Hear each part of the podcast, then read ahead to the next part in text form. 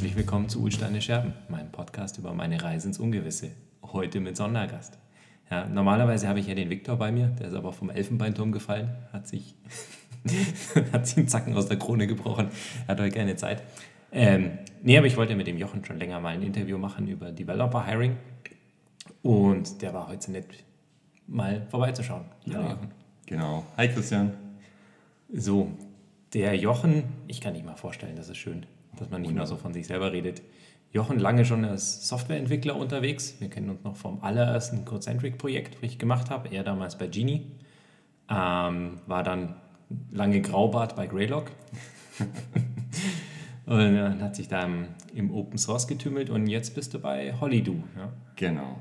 Seit August 2018, jetzt in leicht anderer Rolle bei, bei Hollydoo gelandet und äh, macht da jetzt mehr mit Menschen.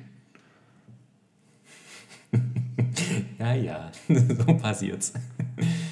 So kommst du nach. Genau, und wir hatten uns letztens schon mal äh, offline unterhalten über eins unserer schönsten Lieblingsprobleme, nämlich Leute einstellen. Oh ja. Ach. Wir gucken beide jetzt sehr betröppelt und. We are hiring. Mhm.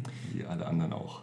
Wie alle anderen auch. Aber du hast es ja geschafft bei dir jetzt, oder? Du hast dein Team jetzt so weit rund. Ja, ich habe nach zahlreichen Interviews und zahlreichen Schritten und viel Zeitinvestment es dann tatsächlich geschafft, natürlich mit, mit vielen anderen Leuten zusammen, ähm, die Position in, in meinem Team zu besetzen. Das waren insgesamt drei offene Positionen, die wir hatten, mhm. plus noch eine, die in einem anderen Team äh, zu besetzen war. Und ja, haben da verschiedene Sachen ausprobiert. Ähm, wie man an gute Kandidaten kommt, wie man dann tatsächlich die Interviews, also die technischen Interviews machen kann, damit das nicht ähm, im, im Whiteboard-Coding endet, was am Ende dann doch nicht sehr aussagekräftig ist, wie die Leute im Team performen oder wie sie dann in der Firma sich mhm. ähm, geben wirklich. Ja, und da genau. können wir uns vielleicht mal austauschen heute. Genau. Waren das alles drei, alles Software-Engineering-Rollen? Ähm, die drei in meinem Team waren alle drei Software-Entwickler-Rollen, genau. Und ähm, die vierte Rolle, das war ähm, ein Operations Engineer oder wie es ausgeschrieben war, als DevOps Engineer, also ein DevOps.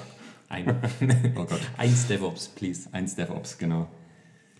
Mhm. Okay. Und äh, vom, es klingt komisch, ich weiß noch nicht mehr, wie das genau heißt, aber vom Maturity Level oder vom, äh, lass Karriere Level sagen, ich glaube, das trifft es mhm. besser. Vom Karriere Level eher Seniorik angesiedelt. Also gerade der Operations Engineer, da es der Erste in der Firma ist, der dediziert diese Rolle mhm. äh, einnehmen muss. Vorher haben es die Entwickler mitgemacht und das ist jetzt der Erste, der sich dediziert um die Infrastruktur und so weiter kümmert. Ähm, da war das Level sehr seniorig angesetzt, also jemand, der ähm, sag ich mal, sich selbst versorgen kann, der selber die Aufgaben geheiert Mhm. Keine Juniors in dem Sinne, also niemand, der jetzt direkt von der Universität oder von, aus der Ausbildung kommt oder der vielleicht erst einen Job äh, mhm. hinter sich hat, also schon vielleicht mit ein bisschen mehr Erfahrung, aber da dann im Prinzip nach oben offen. Mhm. Okay. Dann haben wir die, die ganze, das ganze Spektrum an, an Karrierelevel heute am Tisch. Ähm, ich muss ja gerade eine Position bei mir ersetzen. Da gibt es hoffentlich bald auch einen Folgepodcast, weil mich eine Person nicht die Firma verlässt, aber das Land und ähm, in die Remote-Arbeit wechselt, weil die Person wieder in ihr Ursprungsland zurück möchte. Mhm. Ja, life happens. War das dann der erste bei euch, der remote arbeiten würde? das Person? wird, die, also wir hatten schon Freelancer und die Person wird dann auch als Freelancer für uns weiterarbeiten. Hatten wir kurzzeitig also zum Projektstart, mhm. also von BCG, als sie uns das Projekt übergeben haben, waren die noch die mussten auch Freelancer anheuern, weil sie selber nicht genug heiern konnten. Der Kreis schließt sich. Ähm, hatten dann die Freelancer mit dem Projekt und die sind bei uns noch ein bisschen geblieben.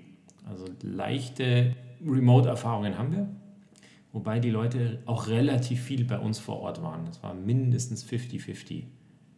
Und bei meinem Kollegen, der sich jetzt ins Ausland absetzt, werden wir nicht mehr 50-50 machen, sondern schon mehr Remote als mehr nicht Remote. Remote als nicht Remote, ja. Genau, da wenn Victor wieder da ist, machen wir da eine Folge, wie man remote machen kann.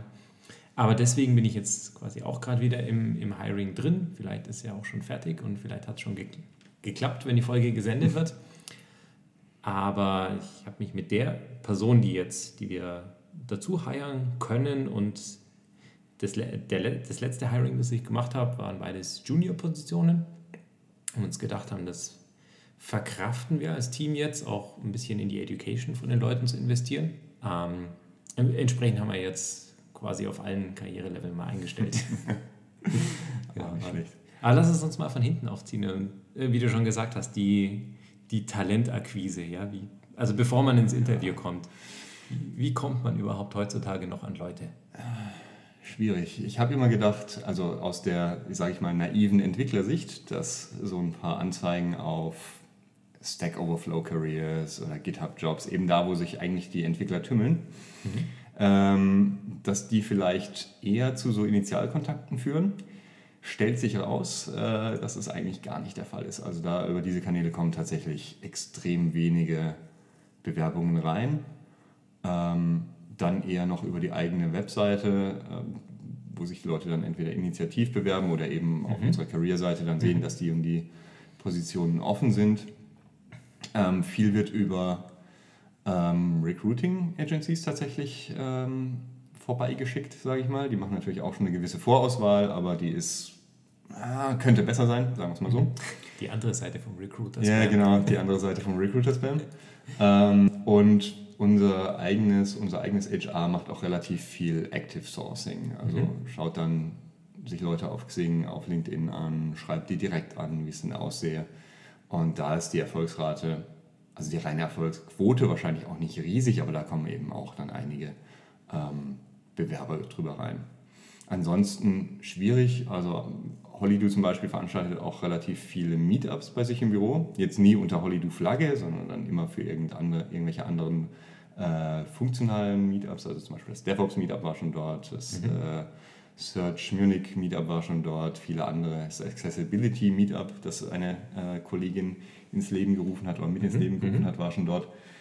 Und das als Recruiting-Kanal ist schwer zu messen. Also wir weisen da natürlich auch immer darauf hin, was die Firma macht, ähm, so in den ersten ein, zwei Minuten und hängen dann natürlich auch die offenen Positionen aus, aber ich glaube, da ist die Erfolgsquote A schwer zu messen und B wahrscheinlich auch gar nicht so hoch.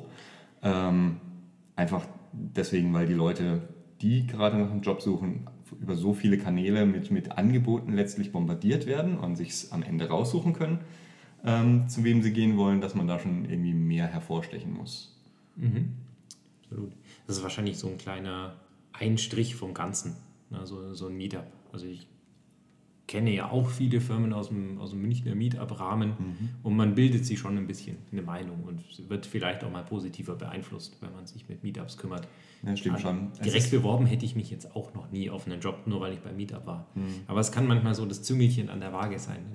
Also es steigert bestimmt den Bekanntheitsgrad in der Stadt mhm. ähm, zu der Firma. Auf der anderen Seite muss man sagen, dass wir auch relativ, zumindest die Leute, die ähm, ich jetzt in letzter Zeit interviewt habe, waren die wenigsten schon in München Mhm. Und die meisten kamen auch aus dem europäischen und auch nicht-europäischen Ausland und waren dann eben interessiert, auch ähm, nach München zu ziehen. Also Holido ist eine co-located Company, das heißt, man möchte die Leute tatsächlich alle so weit möglich ähm, im Büro und an einem Fleck haben. Ähm, und da kamen die Bewerbungen zumeist aus anderen Städten, aus anderen Ländern, aus, ja, von mhm. anderen Kontinenten mhm. am Ende. Ähm, also da ist, glaube ich, München ein recht umkämpfter Standort, einfach weil es so viele technikaffine Firmen gibt, so viele Großunternehmen, die dann auch die ähm, Bewerber oder generell die Kandidaten abgreifen können mit einem viel größeren ähm, Aufwand, also mit viel größeren Personalabteilungen mhm. ähm, oder viel mehr Goodies, viel mehr, ja, letztlich mit mehr Kapitaleinsatz. Mhm, absolut. Aber damit sprichst du schon mal was echt Ehrliches an, wie es in München gerade aussieht. Auch bei MapMatch ist es so, wir heiern komplett weltweit es gibt eigentlich keine Chance im Münchner Markt. Ja, klar hast du mal Glück, dass jemand aus dem Netzwerk verfügbar ist und auch passt, aber das ist dann doch so selten, dass wir unser Team auch komplett aus der ganzen Welt gestafft haben. Ist natürlich schön, Menschen aus allen Kulturen zu haben. Ist ja ist übrigens nicht nur bei den Entwicklern so bei MadMatch, sondern die ganze Firma ist eigentlich aus der ganzen Welt zusammengewürfelt. Mhm. Nee, bei Hollywood ist es genauso. Also gut, ist jetzt im, äh, in der Tourismusindustrie, sage ich mal, jetzt auch nicht ungewöhnlich, dass vielleicht Leute aus, aus mehr mhm. ähm, mit mehr kulturellen, mit anderem kulturellen Hintergrund und aus anderen Ländern da sind. Aber tatsächlich ist, ist Hollywood doch die internationalste Firma, für die ich bisher mhm. gearbeitet habe.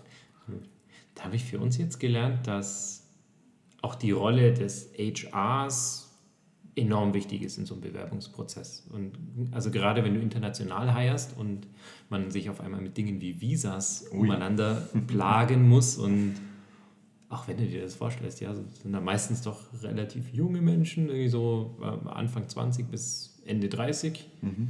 die, die bereit sind, ihr ganzes Leben nochmal auszuwurzeln und dann auf einen anderen Kontinent zu gehen.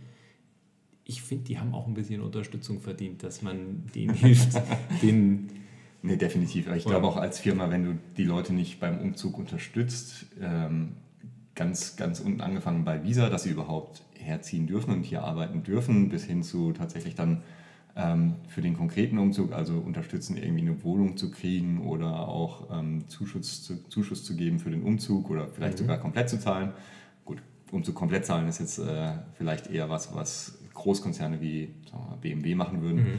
Ähm, das ist jetzt vielleicht nicht gerade in dem finanziellen Rahmen äh, von einem Startup wie ähm, Hollydo oder MadMatch, aber ähm, ich glaube, wenn man die Leute da nicht unterstützt, dann kann man das auch komplett vergessen. Ich meine, niemand würde ins Blaue hinein seinen aktuellen Job kündigen, seine äh, Familie, Freunde zurücklassen und irgendwo anders hingehen, wenn nicht schon klar wäre, dass er da Unterstützung kriegt.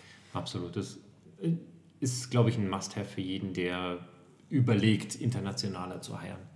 Und, und gerade so eine persönliche Beziehung, also dass du eine, eine Person im HR hast, die sich dann wirklich ein bisschen mit deinem Fall befasst, ist bei uns einfach, weil es noch eine Person gibt.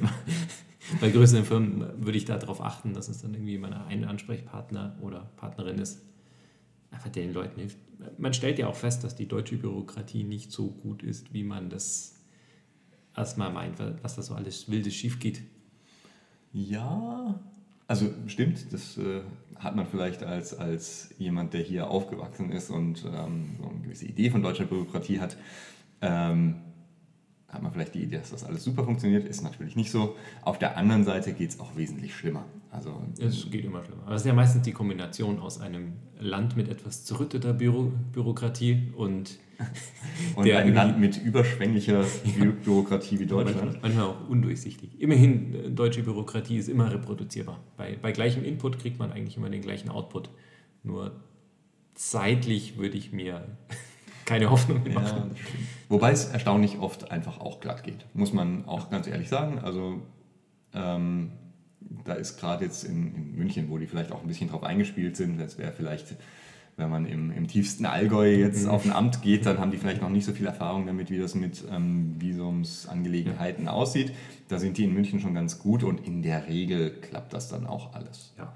Und auch relativ schnell, vor, vor allem wenn man dann als Firma mal den Kontakt zu den Ämtern hat und da auch weiß, mit wem man, ähm, mit wem man reden muss, ähm, dann geht es auch alles relativ schnell. Dann fehlt auch nicht mal irgendein Formular oder irgendeine Unterschrift, sondern dann ist das alles da und letztlich hängt es dann davon ab, wie viel ähm, Arbeit die Ämter gerade selbst haben. Mhm. Und das ist planbar tatsächlich. Ja, das schwingt ein bisschen. Ich glaube, wir hatten stellenweise Fälle, wo die Bewerber nochmal zwei Monate festgehangen sind, bevor sie kommen konnten. Wo ich dann auch, ich steckte nicht genau tief drin, welch, welche Botschaft oder ob der Bewerber, die Bewerberin oder wir bei MapMatch, wo es genau schief gegangen ist, aber kann man sich, im Worst Case dauert es auch ein bisschen länger. Ich würde ich würde normalerweise Flüge buchen, die eine Umänderungsoption haben. Erlauben, ja, das auf jeden Fall. Gut, aber genau. das ist jetzt ja auch schon wieder ein Schritt weiter. Ne? Also ein Visum braucht man dann, wenn man die Person tatsächlich anstellen will und mhm. die tatsächlich hier arbeiten soll. Ähm, aber die Interviews, wie ist denn das bei euch? Welche Interviewphasen gibt es denn da? Genau, also es wird immer ein bisschen zugeschneidert auf, wo befindet sich die Person. Ich glaube, also eine Person, die man schneller mal nach München bringen kann oder die schon in Deutschland ist, ist ein bisschen anders. Da macht man relativ, machen wir relativ viel vor Ort.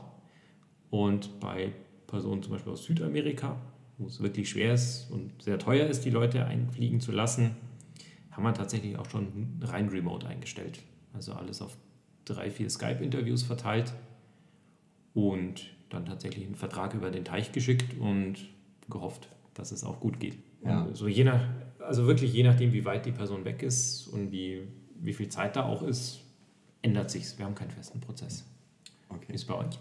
Ähm, wir haben ein, also wir machen es natürlich ähnlich, wenn die Person eh schon in München ist, dann spricht nichts dagegen, ein technisches Interview direkt vor Ort zu machen. Ansonsten, wenn, ja, wenn, wenn die Person nicht in München ist oder nicht so nah, dass man innerhalb von irgendwie ein, zwei Stunden herfahren könnte, dann äh, machen wir das normalerweise alles über Skype. Und normalerweise ist der erste Schritt dann ein recht ja, generelles Interview mit HR, wo einfach so die typischen Sachen abgeklopft werden, wie warum hast du jetzt gerade Bock auf die Firma, mhm. ähm, bis hin zu, wie sehen deine Gehaltsvorstellungen aus und wann könntest du anfangen, wenn es dann dazu kommt.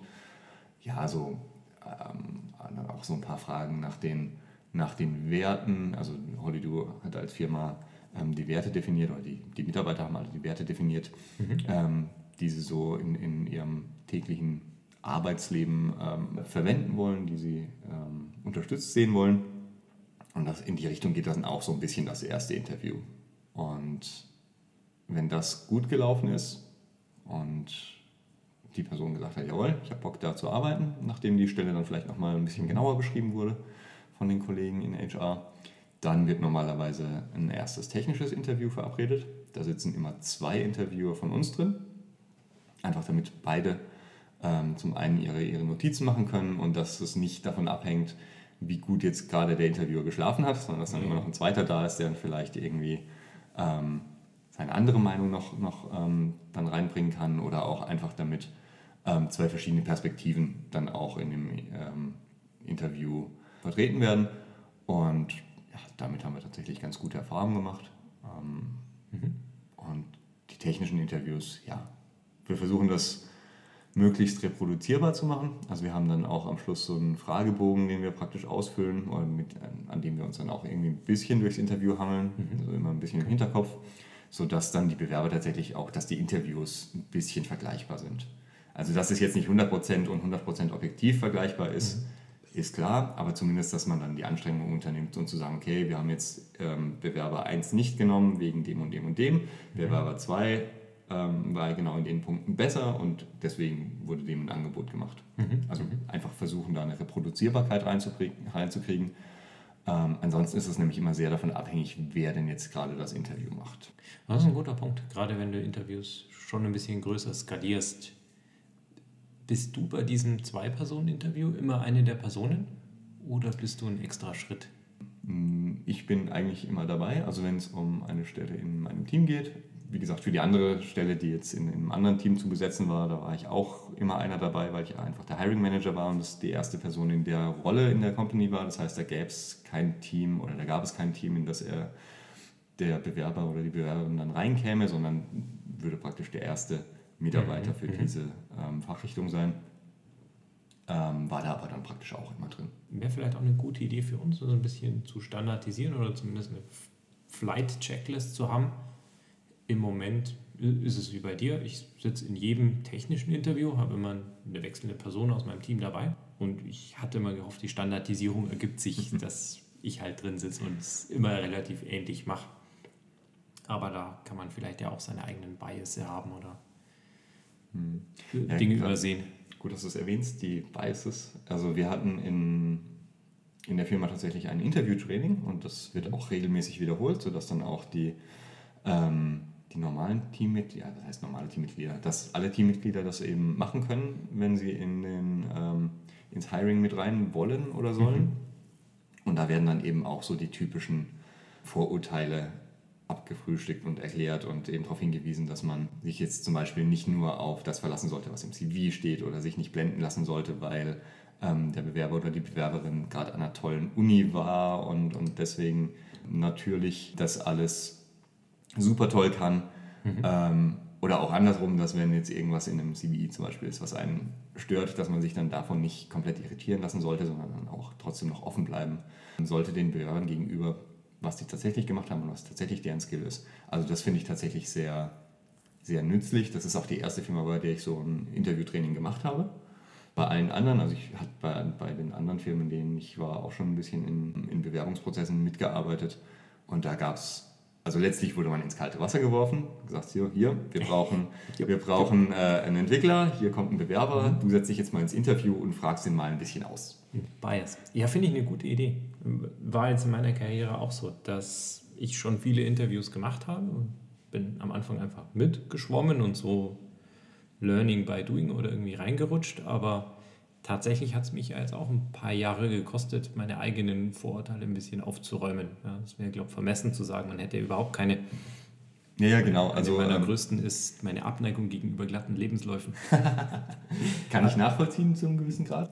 Nee, oder auch ähm, so, so Vorurteile wie, okay, ich weiß jetzt genau, wie ich Problem X löse, deswegen frage ich den Kandidaten, wie er Problem X lösen würde. Und wenn er auch nur ein bisschen davon abweicht, dann heißt das, dass es äh, schlecht ist. Das ist halt mindestens mal kontraproduktiv, wenn nicht sogar schädlich. Mhm, absolut. Nee, das ist total Bullshit, was ich gerade gesagt habe.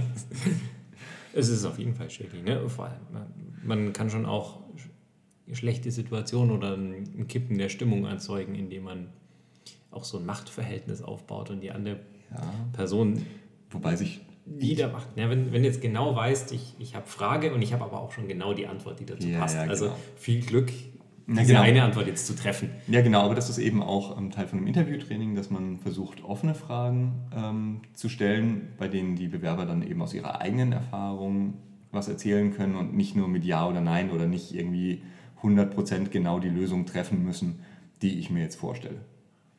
Und damit fahre ich dann tatsächlich auch ganz gut. Also was ich normalerweise mache, ist ähm, mich anhand von einem Lebenslauf, irgendwie anhand der letzten ein oder zwei Jobs, so ein bisschen dran entlang zu hangeln, was die Leute ähm, können, könnten und dann einfach da mal erzählen zu lassen. Mhm. Also frag dann so, wie ist das aktuelle Projekt, wie macht ihr das da? Und dann eben auch ähm, da die Follow-up-Questions hinzulenken. Ähm, zum Beispiel, wenn sie sagen, okay, wir machen einen agilen Prozess, wir benutzen Scrum, dann frage ich halt, na gut, okay, wir benutzen Scrum, was funktioniert denn da ganz gut oder was funktioniert denn da nicht mhm. ganz gut bei euch? Beliebte Frage, die ich auch stelle, ist, okay, als Entwickler, du machst einen Commit, du machst ein Feature und was passiert dann, bis es tatsächlich beim Kunden landet? Mhm. Inwiefern hast du da noch was mit zu tun? Wie würdest du das anders machen? Findest du das gut, wie das gerade funktioniert bei mhm. euch? Und dann einfach mal die Ideen rauszuhören. Zum einen, ob die Leute überhaupt wissen, was passiert, bis ihre Software beim Kunden landet und tatsächlich genutzt wird, also sprich produktiv ist. Ähm, oder ob es für die auch schon dabei endet, naja, ich habe meinen Commit gemacht und ab dann übernimmt die QA-Abteilung. Also haben wir auch schon alles. Mhm, mhm, und dann so, okay, aber dann weißt du ja gar nicht, kriegst du ja gar kein Feedback irgendwie zu deinem Code, außer dass QA vielleicht sagt, das ist alles kaputt und es brennt. aber ähm, das ist dann halt auch, naja, nicht das, was wir vielleicht als, als Startup suchen. Genau, es muss ja zum zu, zur Firma passen und auch welche. Man, man, sollte sich auch im Klaren sein, welche Persönlichkeiten man braucht. Und in, in einem Startup oder wo, wo, die Rollen oft noch unklar sind oder sich gerade so entwickeln, brauchst du eher Leute, die auch mal links und rechts gucken, mal ein bisschen weiterdenken. Anstatt nur. Die berühmten T-shaped Leute. Einer, mhm. einer aus meinem Team ist einen tollen sarkastischen Stil, der sagt dann immer, ich habe eine Schaufel und ich grabe. Du musst mir nur sagen, wo das Loch ist. ja, auch, auch, auch nicht schlecht. Ja, er meint sehr sarkastisch. Es gibt ja Leute, die, die genauso sind und die braucht man vielleicht nicht in einem Startup, die können woanders Mehrwert stiften. Ja, ähnelt unserem. Also ich bevorzuge eigentlich auch immer die, die offensten Fragen zum aktuellen Projekt. Das macht es ein bisschen schwierig, wenn die Person extrem juniorig ist, weil dann gibt es manchmal kein Projekt. Ja, da, da bricht mein Interviewprozess ein bisschen. Mm, würde ich jetzt so nicht zustimmen. Da, also hatten wir auch schon, also obwohl wir dann eher nach Intermediate- und Senior-Leuten mhm. geguckt haben, haben sich halt trotzdem auch ähm, Bewerber gemeldet, die vielleicht noch nicht so lange in der Industrie arbeiten, was auch okay ist. Ich meine, man kann sich ja durchaus auch auf, auf Stellen bewerben, die vielleicht außerhalb der Komfortzone ähm, liegen. Und die kann man dann meiner Meinung nach schon ganz gut über Ausbildungsprojekte oder ähm, Projekte an der Uni ausfragen. Und wie sie das gemacht haben. Also dass dann nicht viel mit, sagen wir mal, der Software Engineering Praxis, wie sie jetzt in einem Startup wie Holiday oder MadMatch praktiziert wird, dass das nicht unbedingt gleich genauso aussieht, ist auch okay. Ähm, solange man spürt, dass die Leute dann auch Interesse haben, sich da ein bisschen zu verbessern und nicht einfach nur Code rauszukloppen, sozusagen. Mhm. Aber wie prüft ihr denn in euren Interviews, also prüfen ist dann immer zu hart gesagt, aber wie stellt ihr sicher, dass die Bewerber, die sich bei euch bewerben, auch tatsächlich entwickeln können? Also jetzt Ausfragen über ein CV ist die eine Sache, aber da kann man ja viel erzählen, wenn der Tag lang ist oder wenn man es oft geübt hat. Ähm, macht ihr irgendwelche, also irgendwie so ganz furchtbar, finde ich, so Whiteboard-Coding, so hier mach mal ein Binary Tree oder. Mhm. Ähm, Vor allem ich in, invertiere in Black Tree. Ja, ja, genau. Also Sachen, die total viel mit, unserem täglichen, mhm. mit unserer täglichen Arbeit zu tun haben. Dreimal täglich meine ich das. Ähm, wie macht ihr denn das? Tatsächlich das, das mag jetzt mutig oder waghalsig oder verrückt sein, mache ich es tatsächlich allein durchs, durchs Ausfragen. Also ich versuche bei den offenen Fragen durchs Projekt irgendwo ins Blaue dann, wo es gerade zu passen scheint, reinzuschießen oder reinzufragen, tiefer zu gehen. Und meistens so zwei, drei random Samples aus dem, was die mhm. Person erzählt, einfach nachzugehen, nachzugehen, so ein 5Y ungefähr zu fragen. Okay. Und das ist jetzt nicht statistisch oder so, aber für mich hat es bislang einfach immer funktioniert. Die Leute, die, von denen ich dachte, dass sie coden können und die ich eingestellt habe, die konnten es danach auch. Mhm. Das macht es noch nicht zur Wissenschaft, das ist ganz klar. Aber dadurch, dass ich so eine Abneigung gegen zum einen so Whiteboard-Interviews habe und auch nicht ganz happy mit dieser Idee der Hausaufgaben oder des Pair-Codings bin. Ich habe für mich noch nichts Gutes gefunden. Belasse ich es im Moment dabei, weil es gut läuft. Mhm. Ja, ich bin da immer noch auf der Suche, dieses Coding-Problem vielleicht doch noch zu lösen. Ich habe es noch nicht und, und so lange mache ich das jetzt mhm. noch so. Ja, also wir haben da auch ein paar Sachen durchprobiert tatsächlich. Es hat angefangen bei einem On-Site-Coding-Task, also dann On-Site oder eben über ein Skype-Interview, dann in ihrer eigenen IDE oder in so einem schönen äh, Online-Sharing-Tool, mhm. CodeShare oder so ähnlich hieß das.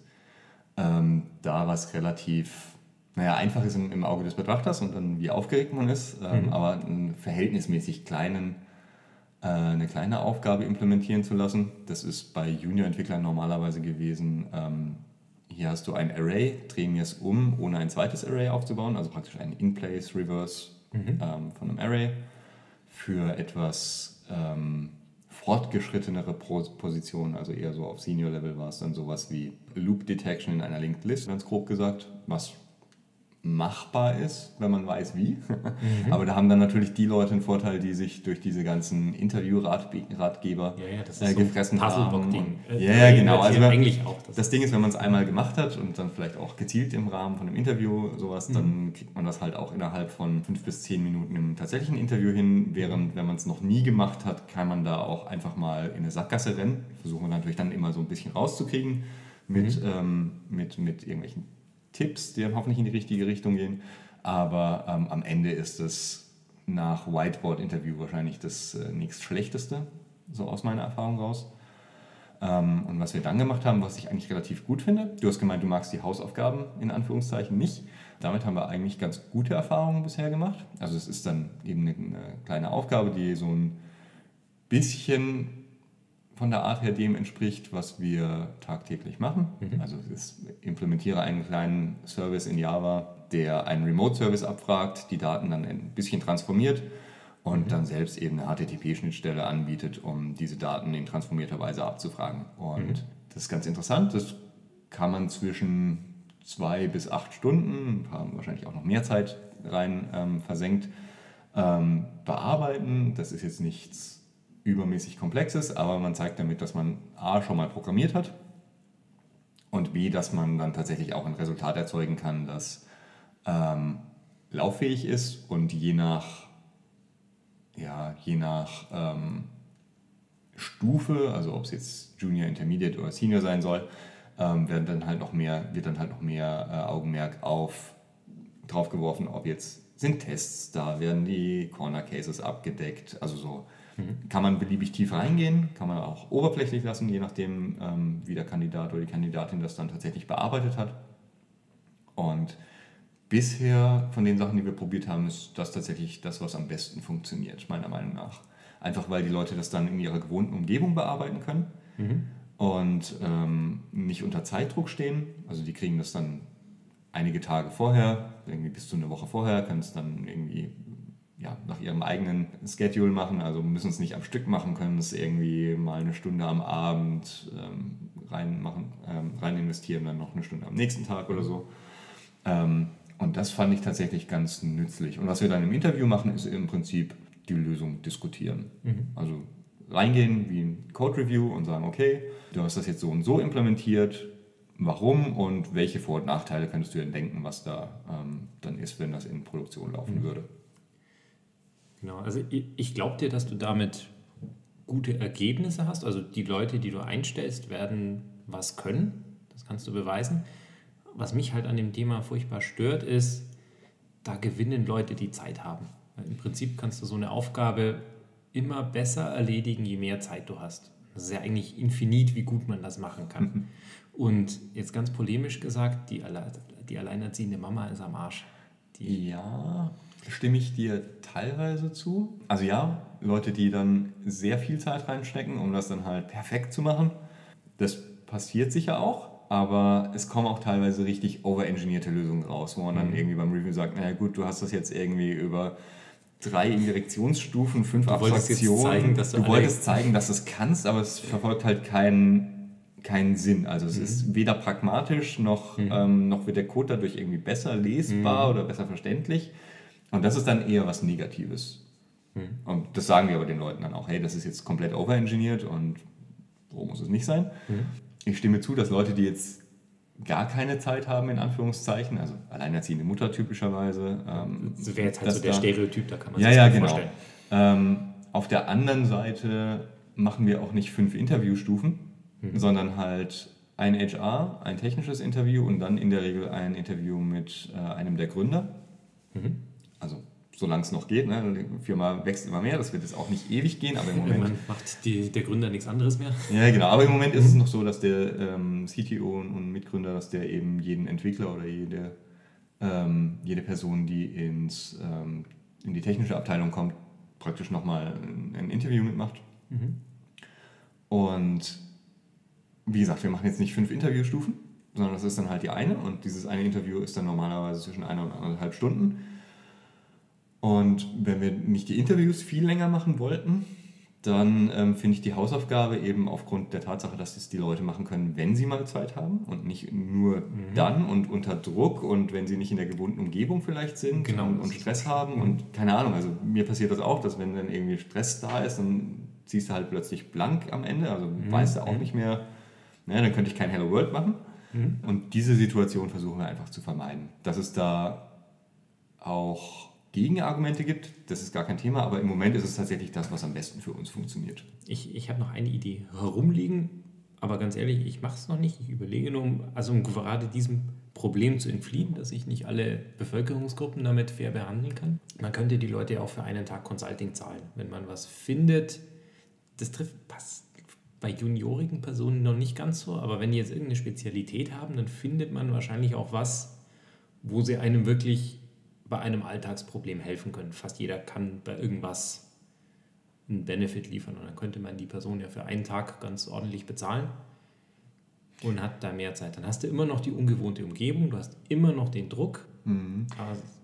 ich weiß ich aber auch nicht, ob du die, also jetzt um da bei diesem äh, Beispiel mit der alleinerziehenden Mutter bleibst, äh, zu bleiben, ob du die damit abholen ob würdest. Damit abholen ich glaube nämlich, dass die dann genauso keine Zeit dafür mhm. hätte.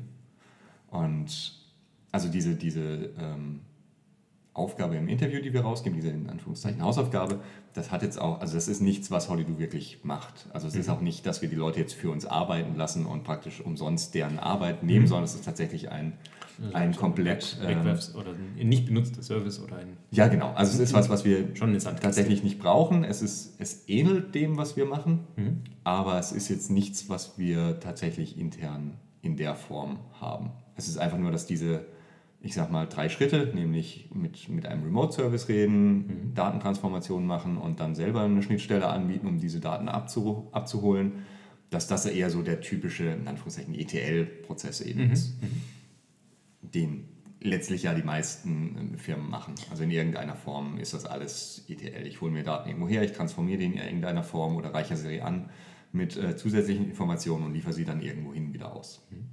Klar, und jetzt könnte mir ein böser Kommentator auch unterstellen, dass ich nur einfach keine Lust habe, so eine ordentliche Aufgabe zu erstellen. Und der Kommentator möge damit wahrscheinlich auch recht haben. Nee, es ist tatsächlich auch sehr schwierig, da eine gute Aufgabe zu kriegen, die jetzt nicht völlig abstrus klingt und vielleicht auch sogar ein bisschen spannend ist dafür dann. Mhm. Da haben wir, also in dem Fall hat es ein Kollege ähm, gemacht und äh, ich, hatte ich nichts damit zu tun tatsächlich, ich habe es einfach nur übernommen. Also es ist tatsächlich auch ein bisschen Hirnschmalz reingeflossen und auch ähm, eben die Idee, okay, welche Aufgabe bildet ungefähr das ab, was wir eben tagtäglich machen. Mhm. Und ist aber noch einfach genug, dass man jetzt nicht zwei Tage investieren muss, aber auch nicht einfach genug, dass man mit fünf Minuten googeln die Lösung hat. Mhm. Genau, und irgendwie ein bisschen breiter geht. Ne? Die, die ja, Idee genau. gibt es ja auch manchmal, dass du so ein Service-Skeleton rausgibst und da ist irgendwie eine Methode nicht ausgefüllt und die mögest du dann ausfüllen. Ja, dann kannst du die Zeit ein bisschen begrenzen, weil du quasi eingrenzt, auf welchem Thema mhm. die Person arbeiten soll. Aber das ist halt nicht breit. Ja, also was ich an dieser Aufgabe mag, ist einfach, dass sie so weich gestellt ist, dass, es auf, dass sie auf viele verschiedene Arten gelöst werden kann. Mhm. Und dass jede Art sie zu lösen irgendwelche Vor- oder Nachteile hat, mhm. die man dann diskutieren kann. Und das finde ich einfach gut, dass es eben dann zu einer Diskussion führt. Mhm. Und das ist eigentlich fast der wertvollere Teil. Ja, ja, genau. Also Warum bist du jetzt links rumgegangen und nicht rechts rum? Was waren die genau. Entscheidungsgründe? Sowas erwartet man ja dann ab einem gewissen Karrierelevel, ja. sowas beantworten zu können. Genau. Jetzt hat zum Beispiel ähm, unser bekannter Andi von, mhm. äh, von Genie hat mal erzählt, dass sie in ihren Interviews eine Art Code-Review machen. Also mhm. den Kandidaten wird praktisch dann ein Diff oder halt ein PR auf, auf GitHub mhm. gezeigt, der eine relativ kleine Änderung macht, also jetzt auch nicht irgendwie so tausende Zeilen Änderung oder sowas. Das ist 500 Zeilen Monster. Sondern ich glaube, es ging um, ach, was waren das dann, 15 Zeilen oder sowas. Mhm. Wo dann eben auch aber noch Bugs drin sind, die eventuell gefunden werden können, mhm. je nach, je nach äh, mhm. Stufe. Hat gemeint, damit fahren sie eigentlich auch ganz gut, einfach weil sich darüber dann auch zeigt, ob sich ein Kandidat oder eine Kandidatin in fremden Code einlesen kann. Mhm. Also jetzt wie gesagt jetzt nicht 1000 Zeilen, sondern sehr überschaubar und jetzt auch nichts mit ähm, sehr speziellen oder spezifischen Bibliotheken, sondern relativ, naja, das, das Wald- und Wiesen-Java halt. Ne? Mhm. So ein mhm. bisschen was mit Streams, ein bisschen was mit, mit äh, Spring MVC in dem Fall, einfach weil es eine, eine HTTP-Methode letztlich implementiert von einem mhm. Service. Hat gemeint, dass man damit auch ganz weit kommt. Sowas haben wir jetzt noch nicht gemacht. Das wäre vielleicht das nächste, was ich ausprobieren würde. Aber derzeit bin ich, wie gesagt, mit dieser Hausaufgabe tatsächlich ganz zufrieden und damit kommen wir auch relativ weit. Mhm. Die, die Zeit rennt. Nein! Ich habe noch ein Thema, das ich unbedingt ansprechen will, weil wir jetzt gerade wieder so schön im Fordern sind. Das ist ja schön. Ne? wir, wir, haben die goldene Stelle und äh, du, kleiner Bewerber, mögest dich beweisen die, die Welt ist ja nicht so, sondern es, es geht ja auch andersrum. Ja, was, ja unser, was, unser Geheule vom Anfang sollte zeigen, dass es gerade nicht ja, so ist, sondern das dass eher die Bewerber dann ähm, eigentlich in der Machtposition mhm. sind. Genau, was, was macht denn ihr so, um ja, die Realität darzustellen, aber es halt auch dem Bewerber schmackhaft zu machen oder der Bewerberin, warum man denn jetzt bei Hollydo arbeiten möge? Also zumindest in den Interviews, in denen ich bisher war, waren wir einfach immer sehr ehrlich. Also es gibt ganz klar Probleme. Hollydo ist ein Startup, das ist sehr schnell, sehr viel gewachsen. Ähm, entsprechend sieht der Code an einigen Stellen auch aus, mhm. muss man ehrlich sagen. Und da gibt es eben dann die Aufgabe, da zum einen die technischen Schulden ein bisschen abzuarbeiten. Und dann auf der anderen Seite haben wir aber natürlich auch neue Funktionalität, die vielleicht in neuen Services implementiert werden, ähm, neue Features die eben nicht mehr in dem alten Code implementiert werden, sondern im neuen. Und damit kann man das dann, glaube ich, schon ganz gut schmackhaft machen. Weil, sind wir ehrlich, die meisten Leute arbeiten lieber auf der grünen Wiese, als sich in ein Brownfield-Projekt einzuarbeiten, mhm. was es aber in der Realität eben in, in, jeder Firma gibt, zumindest in jeder Firma, die in irgendeiner Form äh, Umsatz macht oder machen will.